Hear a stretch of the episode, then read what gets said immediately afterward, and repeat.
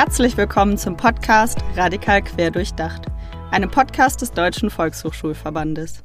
Annedini und ich begrüßen euch mit einer neuen Folge zum aktuellen Themenschwerpunkt Plurale Demokratie und postmigrantische Gesellschaft. Mein Name ist Mona Leitmeier und diesen Podcast produzieren wir gemeinsam im Rahmen des Projektes Prävention und gesellschaftlicher Zusammenhalt. In dem Projekt entwickeln wir Konzepte und Infomaterialien zum Handlungsfeld der Präventionsarbeit. Wir setzen auch Schulungen für politische Bildnerinnen um und unterstützen sie unter anderem dabei, unsere Praxiskonzepte durchzuführen. Bevor wir in das heutige Thema einsteigen, kommt vorab noch ein kurzer Rückblick. In den letzten drei Episoden haben wir uns mit dem Thema Rassismus bzw. rassismuskritische Bildungsarbeit beschäftigt.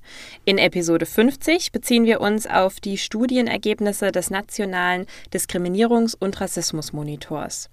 Wir gehen auch auf relevante Begrifflichkeiten der rassismuskritischen Bildungsarbeit ein, wie Empowerment und Powersharing. In Episode 51 und 52 sind zwei Autorinnen des neuen Kurskonzepts zu Besuch, und zwar Canan Tekin und Laura Schlachtzig von Coach e.V. Sie geben zentrale Einblicke, wie sie als politische Bildnerin rassismuskritische Bildungsangebote gestalten. Mit ihnen sprechen wir über die Entwicklung des Kurskonzepts und Möglichkeiten zur Umsetzung mit Jugendlichen. Hört gerne in die letzten drei Episoden rein und klickt euch durch die Links in den Show Notes. Dort findet ihr auch den Link zum Kurskonzept. Ihr könnt ihn dort downloaden oder auch direkt als Printversion bestellen.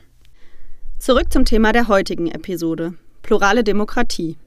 Auch hier gibt es Bezüge zu der eigenen Positionierung und Haltung als politische Bildnerin oder pädagogische Fachkraft. Denn Demokratie ist nicht gleich Demokratie. Gesellschaftliche Vorstellungen von Demokratie können sehr weit auseinandergehen und vor allem darüber, wie das gesellschaftliche Zusammenleben in einer postmigrantischen Gesellschaft aussehen soll. Viel diskutierte Themen sind Wahlbeteiligung und Wahlergebnisse immer dann, kurz bevor oder nachdem Wahlen stattgefunden haben. Heute wollen wir nicht über bestimmte Wahlperioden sprechen, sondern auf verschiedene Aspekte von Demokratie blicken. Dafür haben wir die Ergebnisse von zwei Studien mitgebracht. Das ist einmal die Studie Demokratievertrauen in Krisenzeiten der Friedrich-Ebert-Stiftung und einmal sind das die Ergebnisse einer Befragung des Deutschen Zentrums für Integrations- und Migrationsforschung. Die Umfrage hieß Mehr Demokratie fördern. Wie immer gehen wir von Ansätzen politischer Bildungsarbeit aus, in der die Pluralität unserer Gesellschaft als Selbstverständlichkeit mitgedacht wird. Heute wollen wir den Fokus darauf legen, warum das nicht nur aus historischer Perspektive wichtig ist, sondern besonders für die Zukunft. Und alle Links findet ihr wie immer am Ende in den Show Notes. Wenn wir über Demokratie sprechen, ist es also wichtig, bestimmte Begriffe erstmal einzuordnen. Häufig ist die Rede von Demokratie als Staatsform, Regierungsform und Lebensform. Starten wir mit der Definition der repräsentativen Demokratie und hier haben wir uns etwas von der Bundeszentrale für politische Bildung herausgesucht.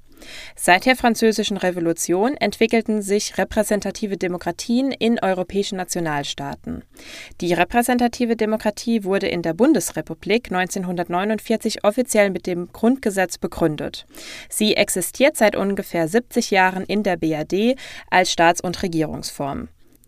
Repräsentativ bedeutet in dem Fall, dass gewählte Abgeordnete den Bundestag bilden und die offiziellen politischen Entscheidungen treffen. Ein häufiger Vergleich in öffentlichen Debatten wird mit der direkten Demokratie in den USA gemacht. Auch wenn es sehr wichtig ist, über den eigenen Staat hinauszublicken, müssen wir vorsichtig sein mit internationalen Vergleichen. Also, was heißt es jetzt eigentlich, dass wir in einer repräsentativen Demokratie bei uns in Deutschland leben?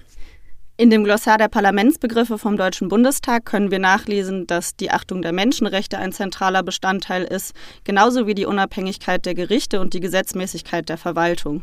Dazu gehören ganz explizit Minderheitenrechte und Diskriminierungsschutz. Jedoch müssen wir aus einer diskriminierungskritischen Perspektive die Frage stellen, wessen Interessen tatsächlich repräsentiert und auch vertreten werden. An der Stelle wäre jetzt ein historischer Deep Dive nötig, bei dem es auch um die Kolonialgeschichte auf globaler Ebene geht. Wichtig ist hier die systemische Einordnung von Rassismus, Kapitalismus und Patriarchat. Dazu können wir euch ein Buch empfehlen, das heißt Die Diversität der Ausbeutung. Das Buch ist herausgegeben von Bafta Sabo und Eleonora Roldan-Mendivil und ist in diesem Jahr erschienen, also 2023. Oder ihr lest gerne nochmal das zweite Kapitel aus dem Kurskonzept zum Fokus Rassismus. Kommen wir nun zur ersten Studie. Der Titel lautet Demokratievertrauen in Krisenzeiten. Wie blicken die Menschen in Deutschland auf Politik, Institution und Gesellschaft? Dabei wurden 2500 BürgerInnen zu ihrem Vertrauen in die Demokratie befragt. Alle wahlberechtigt und mindestens 18 Jahre alt. Das erste Mal wurden die Daten 2019 erhoben. Das heißt, es bietet sich ganz gut an, die Daten von 2019 und 2022 zu vergleichen. Trotz der vielen Krisen hat die Zufriedenheit mit der Demokratie um 2% im Vergleich zu 2019 zugenommen. Knapp die Hälfte der Befragten schätzt das Funktionieren der Demokratie. Wie zufrieden die Menschen mit der Demokratie sind, hängt allerdings krass mit ihrer sozialen Lage zusammen. Zum Beispiel sind Personen deutlich unzufriedener, denen es laut der Studie ökonomisch schlechter geht, die niedrigere Bildungsabschlüsse haben oder die sich selbst der Unter- oder Arbeiterinnenschicht zurechnen. Diese Ergebnisse sind kein Zufall, sondern müssen Kapitalismus und Klassismus kritisch eingeordnet werden. In unseren Podcast-Folgen zum Thema Klassismus haben wir unter anderem die Begriffe Klasse oder Schicht auch nochmal thematisiert. Immer wenn Unzufriedenheit mit der Demokratie vorliegt, werden Forderungen nach Reform laut. Genau hiernach hat auch die Studie gefragt. Zwei wichtige Stichpunkte sind hier der legislative Fußabdruck und der Bürgerinnenrat. Der legislative Fußabdruck wird auch als Lobbyfußspur bezeichnet. Das heißt, es soll transparenter gemacht werden, wie LobbyvertreterInnen Gesetze beeinflussen, bevor sie verabschiedet werden. Fast 80 Prozent befürworten so einen Fußabdruck, weil BürgerInnen dann besser nachvollziehen könnten, wie Gesetze oder auch Gesetzesveränderungen zustande kommen.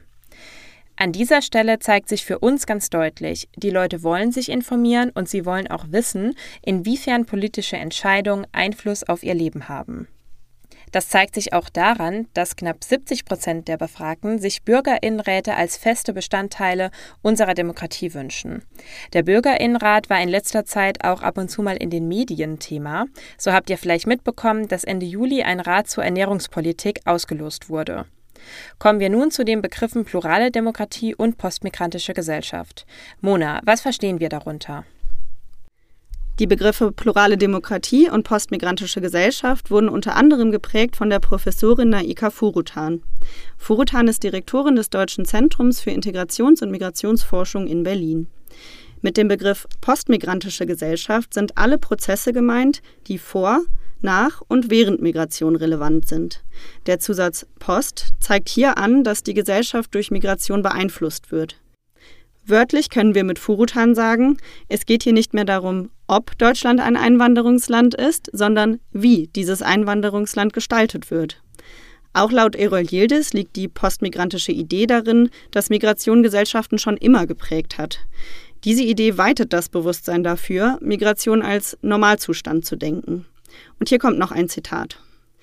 Die Idee des Postmigrantischen ist visionär, weil sie an der Transformation der gesellschaftlichen Verhältnisse festhält, weil sie die Stimmen der Migration präsentiert, marginalisierte Geschichten und Wissensformen sichtbar macht. Erol Yildiz ist Professor für den Lehr- und Forschungsbereich Migration und Bildung an der Universität Innsbruck. Seinen Beitrag findet ihr im Inventar der Migrationsbegriffe der Universität Osnabrück. Es geht also auch um Veränderung von Machtverhältnissen. Deshalb möchten wir Kritikpunkte beleuchten, die dem Ideal einer pluralen Gesellschaft im Wege stehen. Rechtspopulistische Ideologien zielen auf unterdrückende Vorstellungen von Nation, Religion und Männlichkeit ab. Das heißt, sie sind immer diskriminierend, also antifeministisch, antisemitisch, queer und transfeindlich, islamfeindlich und so weiter. Damit wenden sie sich gegen die Vorstellung einer pluralen Demokratie oder einer pluralen Gesellschaft auf allen Ebenen. Auf politischer Ebene geht es in rechten und konservativen Wahlprogrammen darum, einfache Angebote auf komplexe Fragestellungen des Lebens zu bieten. Beispiele sind hier, wie eine typische oder normale Familie auszusehen hat, wer Selbstbestimmungsrechte in Bezug auf Geschlecht, Wohnort usw. So haben darf und wer eben nicht. Denn diese Angebote sind nicht für alle, sondern sie richten sich an privilegierte Bürgerinnen aus der Mitte der Gesellschaft und diese Angebote funktionieren nur, indem sie bestimmte Gruppen Rechtsansprüche vorenthalten, die auf die Herstellung sozialer Gerechtigkeit ausgerichtet sind. Eine plurale Demokratie ist deshalb an die Utopie geknüpft, ungleiche Machtverhältnisse erstmal aufzulösen. Es geht darum, verschiedene Lebensformen rechtlich, sozial und gesellschaftlich anzuerkennen. Und hier zeigt sich der Widerspruch zwischen dem Selbstverständnis und der empirischen Realität. Einerseits hält sich das Selbstbild einer offenen, pluralen, chancengleichen Demokratie hartnäckig bei denjenigen, die alle Rechte haben, und andererseits sind soziale Ungerechtigkeiten empirisch nachweisbar und werden auch stark kritisiert. In diesem Spannungsverhältnis findet das gesellschaftliche Zusammenleben statt. Ein weiteres Beispiel ist die ungleiche Verteilung von Vermögen, Erbrecht und Steuervorteilen und die damit verbundenen Wohnpreise. Dass sich die Menschen in Deutschland jedoch eine starke und lebendige Demokratie wünschen, zeigen die Ergebnisse der Dezim-Umfrage von Mai 2023. Laut dieser Umfrage wünschen sich 85 Prozent der Bevölkerung, dass es eine dauerhafte staatliche Unterstützung für Vereine und Initiativen gibt, die sich eben für eine plurale Demokratie einsetzen. Die neuen deutschen Organisationen, ein postmigrantisches Netzwerk, haben ein Manifest für eine plurale Gesellschaft geschrieben. Das Manifest hat den Titel Demokratie gibt es nur mit uns. Die zentralen Thesen lauten Die Stärke einer Demokratie misst sich am Umgang mit ihren Minderheiten. Deutschland hat ein Demokratieproblem und zur Lösung gehören wir. Deutschland ist eine plurale Gesellschaft und das ist gut so. Wir glauben an die Kraft der universellen Menschenrechte. Diese zentralen Thesen sind verbunden mit sechs zentralen Forderungen. Erstens eine Strategie gegen Rassismus. Zweitens eine konzentrierte Bekämpfung von Rechtsextremismus und anderen menschenverachtenden Ideologien. Drittens ein verbrieftes Recht auf Teilhabe. Viertens Wahlrecht für alle. Fünftens ein modernes Staatsangehörigkeitsrecht und sechstens radikale Reformen im Bildungssystem. Am liebsten würden wir auf alle Forderungen noch einmal genauer eingehen, denn sie sind alle wichtig und notwendig. Dazu wollten wir euch gerne Initiativen vorstellen, die wichtige Arbeit in diesen Bereichen machen. Hauptsächlich knüpfen die an die letzten drei Punkte an, also Wahlrecht für alle, ein modernes Staatsangehörigkeitsrecht und radikale Reformen im Bildungssystem. Das Projekt Die Parlamente den vielen machte im Vorfeld der Bundestagswahl 2021 darauf aufmerksam, dass fast 10 Millionen Menschen in Deutschland nicht wählen dürfen, weil sie keinen deutschen Pass haben. Das bedeutet, dass viele Perspektiven nicht gehört werden und vom demokratischen Entscheidungsprozess ausgeschlossen sind, obwohl sie im Schnitt mehr als 15 Jahre in Deutschland leben. Mit einer Kampagne forderten Kulturinstitutionen in 32 Regionen das Wahlrecht für alle. Demselben Thema widmet sich auch immer die Initiative Nicht ohne uns 14 Prozent. Auch sie machen mit einer Petition und ihrer Social-Media-Arbeit die Politik und die Gesellschaft auf das Wahlrecht für alle aufmerksam. Beim Stichwort moderne Staatsangehörigkeitsrecht möchten wir auch auf die wichtige Arbeit der Migrations- und Integrationsbeiräte aufmerksam machen, die es fast in allen Kommunen gibt. Wir haben vorhin bereits erwähnt, dass sich laut der Friedrich-Ebert-Studie viele Menschen zum Beispiel Bürgerinnenräte wünschen. Jedoch ist es so, dass in solchen Beiräten in der Regel nur Menschen mit deutscher Staatsbürgerinnenschaft sitzen dürfen. Seit etwa den 1990er Jahren gibt es in verschiedenen Städten und Kommunen sogenannte Ausländerbeiräte, Migrationsbeiräte oder auch Integrationsbeiräte. Diese Beiräte können ihre Ansichten mit in die kommunale Politik einbringen. Sie werden aber in der Regel nicht bei allen politischen Angelegenheiten einbezogen, die das alltägliche Leben betreffen. Das macht diese Beiräte nicht weniger wichtig, schränkt sie aber ein, wenn es um Fragen von Zugängen geht. Wir können hier also festhalten, politische Beteiligungsformate sind nicht immer gleich ausgerichtet und das gilt es auf dem Weg in eine plurale Demokratie zu ändern.